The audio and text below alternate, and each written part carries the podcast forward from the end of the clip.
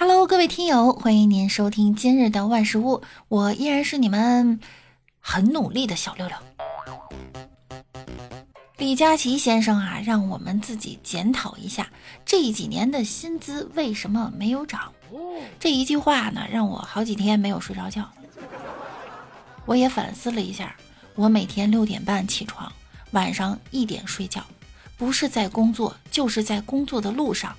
没想到我的收入呢一直很稳定，从三年前的月入三千到现在依然是月入三千。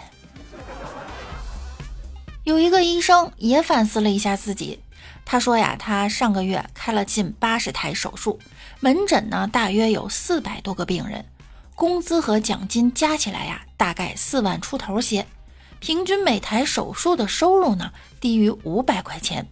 估计比上海滩顶级的托尼老师理个发的收入还要稍微低一些，还是没能改变那么多年拿手术刀的不如拿剃头刀的这样一个残酷的现实。这位医生表示呢，他的月薪只有四万块，但他是苏黎世大学的医学博士，上海交大医学学院教授，博士生导师，多么优秀的人，一个月四万呀，我真的不眼红。大家别只看到人家的四万，没看到那八十万台手术吗？这是什么样的工作强度啊？人家是国家顶级的胸外科主治医师，走上行业巅峰了，月收入才四万呀！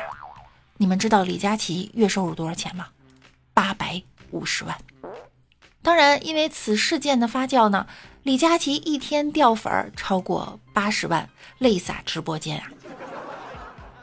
有网友说了，中国最顶级的胸外科医生没必要回应李佳琦。一个是寒窗苦读加苦练医术几十年治病救人的，一个是柜台卖化妆品莫名其妙变成网红卖货毁人的，还瞧不起衣食父母的。你们呀，不是一个层次的人。网上看到了一个医护小姐姐说，夜班抢救了一个病人，但是夜班费才四十。你说他不努力吗？但是他救了个人呐。最简单的一个例子，我去买土豆，四块钱一斤，我就说今年的菜怎么这么贵了？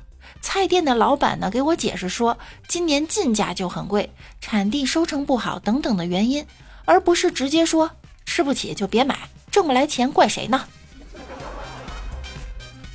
任何行业呀都离不开柴米油盐、精打细算的普通人，一旦飘了呢？忘记了做好服务的初心，注定啊会被厌弃淘汰。有没有住宿舍的小伙伴们？你们在住宿舍的时候最受不了的是啥呀？有人说了，不是舍友的臭脚，而是在公共洗衣机里混洗内衣裤的人。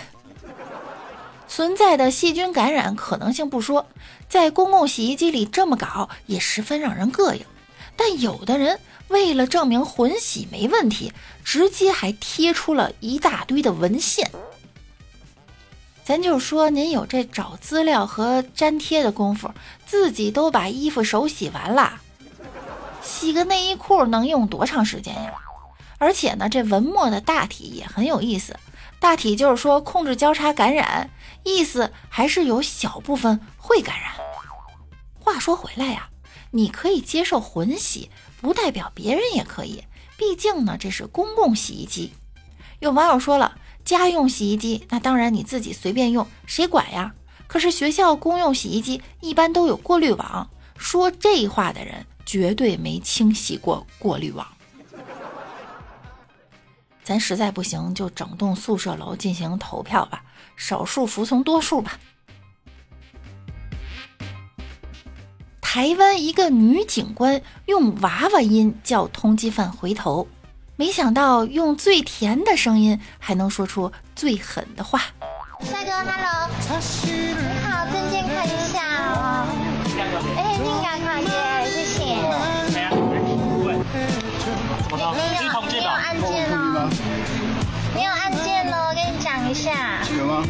对，跟你讲一下啦。通缉犯还得想呢。这警察怎么也诈骗呀？他拉着通缉犯的手，通缉犯心想：不跑了，这辈子我都不跑了。这个要枪毙哟。哦，好，好，好，好，好，好。想象一下哈，这罪犯如果也是台湾腔的话，会怎么回答呢？我有案件后，我真是有够笨的啦，我都不知道的啦。建议呢，可以来我们东北听一下这个东北女警的口音，给我搁那儿站着，别走啊，聋了啊你！